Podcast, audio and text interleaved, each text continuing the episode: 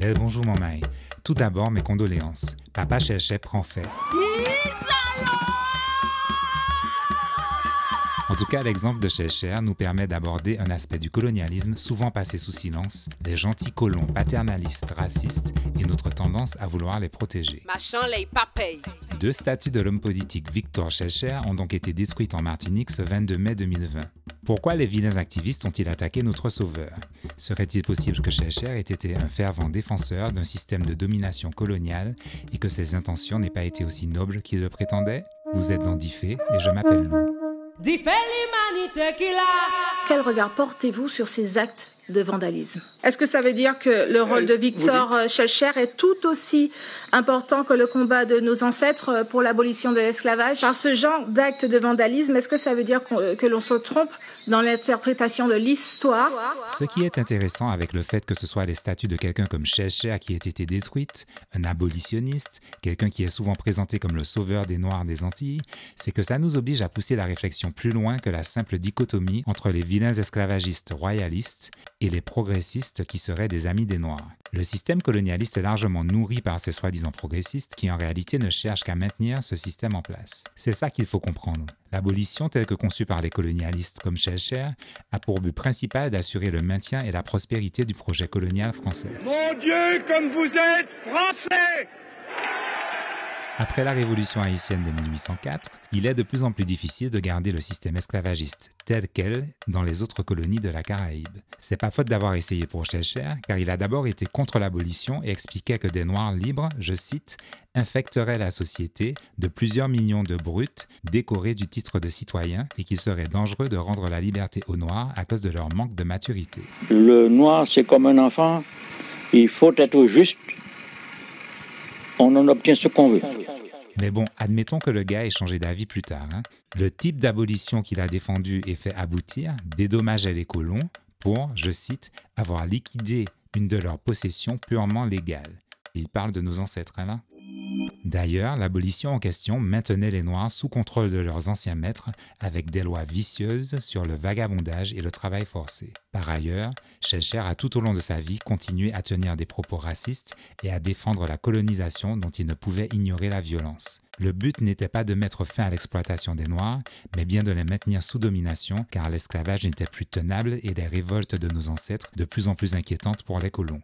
En fait, Schellcher a aidé à créer le système de domination économique qui sévit encore aujourd'hui aux Antilles et dont les colons béqués et l'État français profitent. Donc pour ceux qui nous disent que ce n'est pas Schellcher qu'il faut attaquer, que c'est le Schellcherisme, le culte de Schellcher, non doudou, c'est les deux. C'est fou de voir le défilé des intellectuels locaux pour rabâcher le même discours pour réhabiliter Schellcher.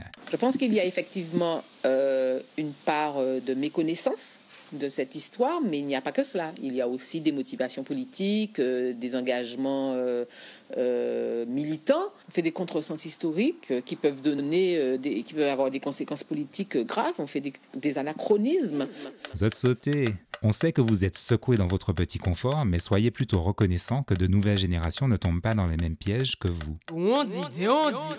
Certes, le culte et le mythe de Cheshire sont à combattre aussi. Et d'ailleurs, mettre la statue de quelqu'un partout est un acte politique de la propagande. Enlever cette statue, ce n'est pas effacer Cheshire de l'histoire. On peut se souvenir du papy colonialiste dans les livres d'histoire, les musées et autres. On n'a pas besoin de voir sa tête à tous les coins de rue dans une posture de sauveur. Et puis on nous dit, c'était un homme de son temps. Yo, tous les hommes sont des hommes de leur temps. On ne va quand même pas se mettre à trouver que la colonisation et toutes ces violences étaient acceptables parce que des hommes de leur temps ne se rendaient soi-disant pas compte de la gravité des horreurs qu'ils commettaient. Sinon, on excuse tout et on fait comme si de rien n'était. Non, il savait très bien pourquoi il défendait ces oppressions, et en premier lieu, c'était pour des raisons purement économiques, pouvoir exploiter des peuples et des terres dans les intérêts du pays colonisateur. J'ai été poursuivi, asservi, enlevé à l'Afrique et livré pour un sac de sucre.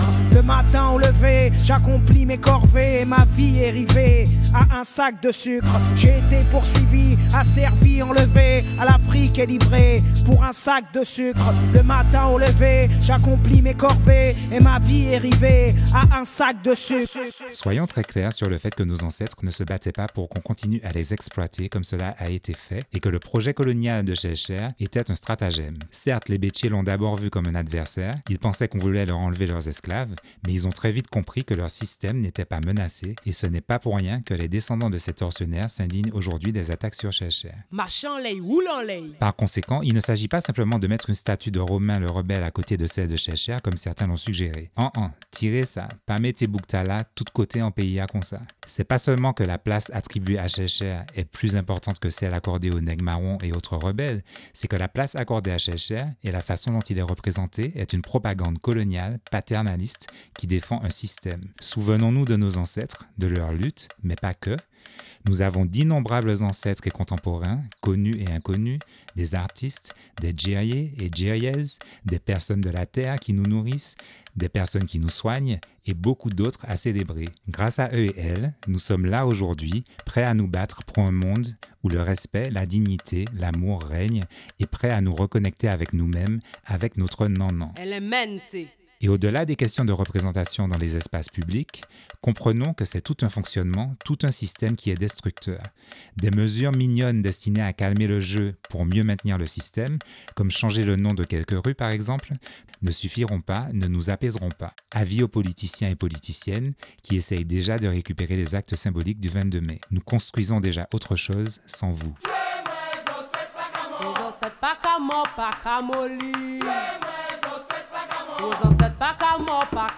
Merci en chai, mon maï. Merci tout le monde qui a fait diffé. Merci rap.